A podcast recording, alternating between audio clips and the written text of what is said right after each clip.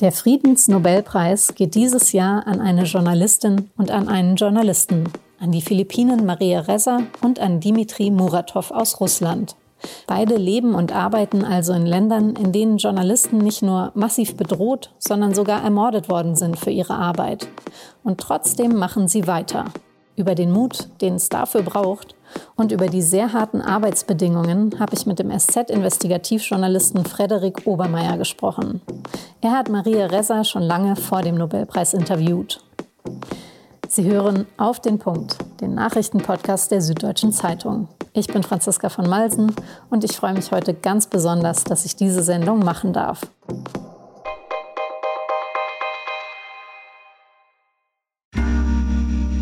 Werbung. Hi, ich bin Patrick Bauer, Reporter beim Magazin der Süddeutschen Zeitung. Und gemeinsam mit meiner Kollegin Eva Hoffmann habe ich an einer unglaublichen Geschichte recherchiert.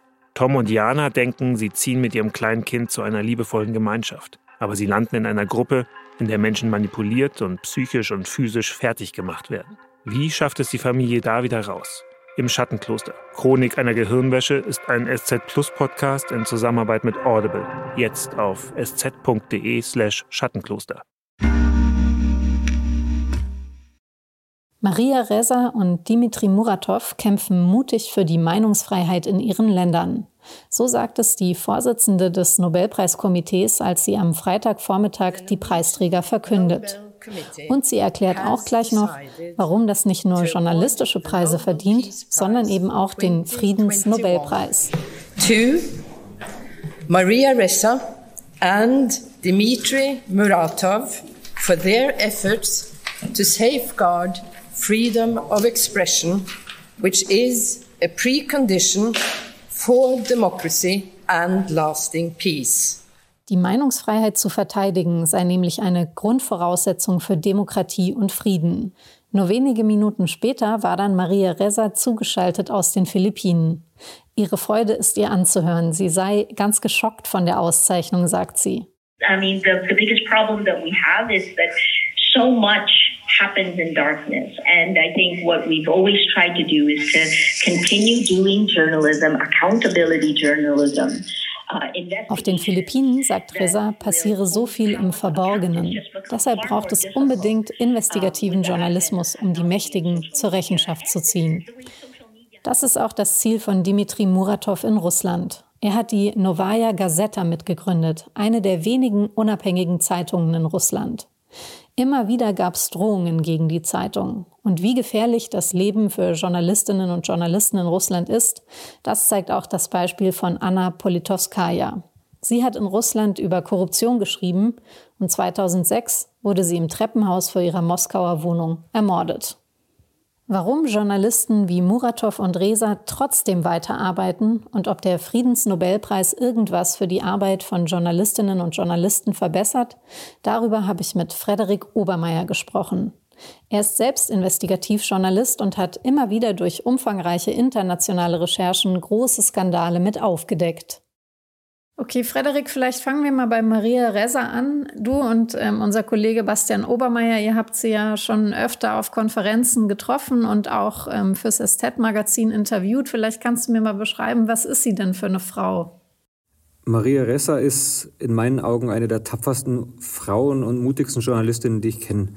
Ähm, sie arbeitet ja in, auf den Philippinen. Das ist ein Land, wo Pressefreiheit nicht unbedingt hochgehalten wird.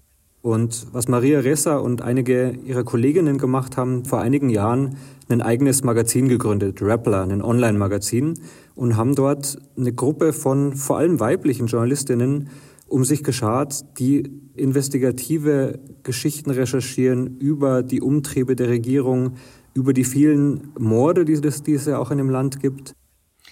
Jetzt kann man ja dann nach dem, was du sagst, ganz klar sagen, dass der Job von den beiden, also von Maria Reza auf ähm, den Philippinen und auch von ihrem russischen Kollegen Dimitri Muratov, der auch den Friedensnobelpreis bekommen hat, dass die viel, viel härter ist als unsere Arbeit hier in Deutschland und die werden teilweise ja, bedroht und in Russland wurden auch schon Journalistinnen und Journalisten ermordet. Glaubst du denn, also ganz persönlich mal gefragt, dass du auf den Philippinen oder in Russland Journalist wärst? was die Kolleginnen und Kollegen da in Russland, auf den Philippinen, aber auch in anderen Ländern der Welt machen, ist, muss man ganz klar sagen, lebensgefährliche Arbeit. Ähm, wenn man sich Dimitri Muratov anschaut, ähm, bei ihm ist es ja so, der arbeitet ja für die Zeitung Novaya Gazeta und von dieser Zeitung sind schon mehr als ein halbes Dutzend Journalistinnen und Journalisten in den vergangenen Jahren ermordet worden. Und ich glaube, dass mir mein Leben dann wahrscheinlich doch zu wichtig wäre, als dass ich diesen Job zumindest aus dem Land selbst äh, weiterführen würde. Was glaubst du oder was haben sie dir erzählt? Was treibt die dann an, das trotzdem zu machen und sich wirklich also diesem krassen Risiko auf, auszusetzen? Ist es also einfach der Glaube an die Sache und der Idealismus oder vielleicht auch, ja, dass sie es irgendwie verdrängen, wie gefährlich es eigentlich dort für sie ist? Ich glaube, im Fall von Maria Ressa, da haben wir es mit einer Frau zu tun, die wirklich eine extreme Idealistin ist und die sich aber auch so ein Umfeld geschaffen hat, wo sie sich diesen Journalismus weiter traut. Seitdem es auf den Philippinen angefangen hat, dass sie mit absurden Klagen überzogen worden ist, dass sie eine Gefängnisstrafe verdrohte, haben Journalisten und Journalistinnen auf der ganzen Welt sich hinter sie gestellt unter dem Hashtag Hold the Line. Wir stehen alle im Endeffekt hinter Maria Ressa. Und ich glaube, das hat ihr geholfen, dass sie wusste, auch wenn sie auf den Philippinen ist, gibt es dort Kolleginnen und Kollegen, die hinter ihr stehen, die ihr helfen und die am Ende auch Publicity schaffen, dass wenn mal wieder gegen sie vorgegangen wird, dass das die Welt auch mitbekommt und dass das nicht irgendwie untergeht in den lokalen News auf den Philippinen. Hat sie dir was erzählt über die Arbeit mit Protagonistinnen und Protagonisten? Weil letztlich sind es ja nicht nur die Journalistinnen und Journalisten, die eben großen Risiken ausgesetzt sind, sondern dann auch die Menschen, die sich eben offenbaren und mit denen sprechen. Mit Maria Ressa, muss ich sagen, habe ich darüber noch nicht gesprochen, aber mit einigen ihrer Mitarbeiterinnen, die dort auch wirklich so an die Orte gehen, wo es richtig gefährlich ist, wo ähm, ja, Todesschwadrone Menschen ermorden, wo sie nachrecherchiert haben, was sind die Hintergründe dieser Menschen und die dann auch erzählt haben, dass es natürlich auch Leute dort gibt, die nicht mehr mit ihnen reden wollen oder nur unter dem Deckmantel der Anonymität, weil sie Angst um ihr Leben haben.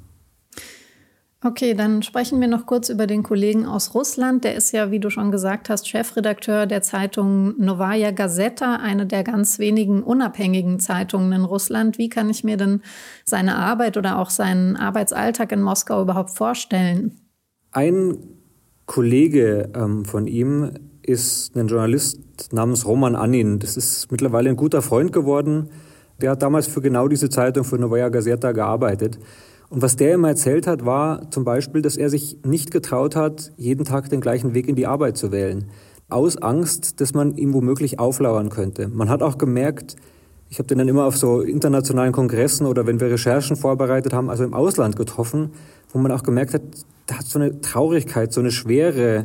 Das ist schon hart, wenn man einfach jeden Tag weiß, mit dem, was ich jetzt gerade tue, was ich hier gerade arbeite, setze ich mich und meine Familie noch einer größeren Gefahr aus. Und das muss man erstmal psychisch auch aushalten. Ja, völlig krass. Also man kann sich ja als in Deutschland arbeitender Journalist wirklich gar nicht vorstellen. Ähm, weißt du denn, ob die beiden in ihren eigenen Ländern jetzt einer breiteren Bevölkerung bekannt sind? Also sind die sowas wie äh, Stars oder wie, wie kann ich mir das vorstellen? Kennen die Leute in den Philippinen und in Russland jetzt die beiden Preisträger? Ganz klar, Muratov und Ressa sind in Russland und auch auf den Philippinen bekannte Journalisten bzw. Journalistinnen im Fall von Maria Ressa. Ich glaube aber, das Wichtigste ist jetzt auch so dieses Signal, was mit dieser, mit diesem Preis, was davon ausgeht. Das ist noch einmal mehr das Signal an Regime wie in Russland und auf den Philippinen. Die Welt schaut hin. Die Welt nimmt wahr, was dort passiert und die Welt nimmt auch wahr, wenn Behörden und Regierungen gegen Journalisten vorgeht, die nichts anderes als ihren Job machen. Der Kreml hat ja jetzt wohl sogar offiziell ähm, Muratov zum Friedensnobelpreis gratuliert. Also wie kann man das verstehen? Ist das tatsächlich jetzt Anstand oder einfach nur eine sehr bittere Pointe? Puh, das ist natürlich jetzt viel Spekulation. Für mich hat es aber einen sehr, sehr bitteren Beigeschmack.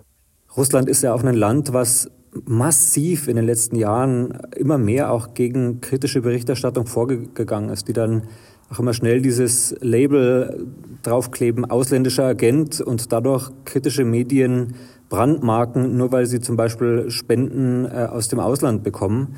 Da geht es aber im Endeffekt um nichts anderes, dass man Journalisten zum Schweigen bringen will, die zum Beispiel ähm, zu den Aktivitäten des Kreml recherchieren. Mhm.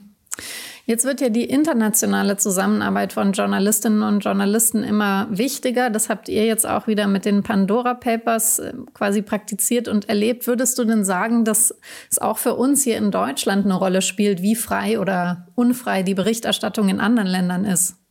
Wenn man mal schaut, vor einigen Jahren war meine Standardantwort auf, eine, auf die Gefährdung von Journalisten in Deutschland immer, nee, nee, wir leben in der Europäischen Union, da ist es nicht so gefährlich wie in Russland, Lateinamerika oder Afrika. Und kurz darauf wurde unsere Kollegin Daphne Caruana Galizia auf Malta in die Luft gesprengt. Unser Kollege Jan Kuciak ähm, wurde in der Slowakei erschossen. Und daran merkt man, dass die Einschläge kommen näher. Und wenn man auch einmal schaut, was auch jetzt schon passiert, wenn man mal wieder schaut, was für mutige Journalisten und Journalistinnen zum Beispiel auf Neonazis-Demos gehen und wie gegen die vorgegangen wird, auch auf Querdenker-Demos, wo versucht wird, Berichterstattung, freie Berichterstattung zu verhindern. Das sind für mich ganz klare Alarmsignale, ähm, dass wir aufpassen müssen, dass wir da nicht abrutschen. Ähm, und ich glaube, was sonst passieren kann, das sehen wir in Ländern wie in Russland und auf den Philippinen. Dort ist das Worst-Case-Szenario schon jetzt Realität. Frederik, dann vielen Dank fürs Gespräch und vor allen Dingen auch für deine Arbeit für uns bei der SZ und ähm, ja, für Deutschland sozusagen. Danke fürs Zuhören und danke, dass ich da sein durfte. Und das besagte Interview von den beiden Obermeier-Kollegen mit Maria Reza, das verlinke ich Ihnen in den Show Notes. Bitte impfen lassen. Das wünscht sich auch die Kultusministerkonferenz, also alle Landesministerinnen und Minister für Bildung. Und zwar sollen sich jetzt ausdrücklich auch Kinder ab zwölf Jahren gegen Corona impfen lassen. Die STIKO, die hatte das bereits im August empfohlen und jetzt schließen sich die Bildungsministerinnen und Minister explizit an. Zwar sei die Impfung weiterhin keine Pflicht, um in den Unterricht zu kommen, aber die Corona-Pandemie würde noch eine Weile andauern und die Schulen sollen offen bleiben. Autofahren könnte in Deutschland in Zukunft deutlich teurer werden. Und zwar für diejenigen, die sich nicht an die Regeln halten. Wer zum Beispiel in der Stadt 20 km/h schneller fährt als erlaubt, der zahlt bald 70 Euro und nicht wie bislang 35. So steht es in der Bußgeldreform, die der Bundesrat am Freitag verabschiedet hat. Die neuen Bußgeldsätze kommen wahrscheinlich noch dieses Jahr.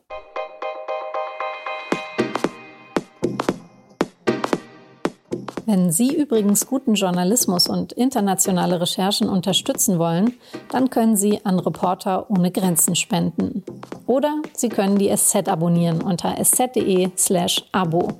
Damit können Sie dann auch alle Investigativrecherchen meiner Kolleginnen und Kollegen nachlesen, digital oder auf Papier. Jetzt am Wochenende zum Beispiel ein Essay von den Kollegen Obermeier. Darin beschreiben sie, wie die Reichen ihr Geld verstecken und was sich endlich ändern muss. Das war auf den Punkt. Redaktionsschluss war 16 Uhr. Vielen Dank fürs Zuhören und ein hoffentlich entspanntes Wochenende.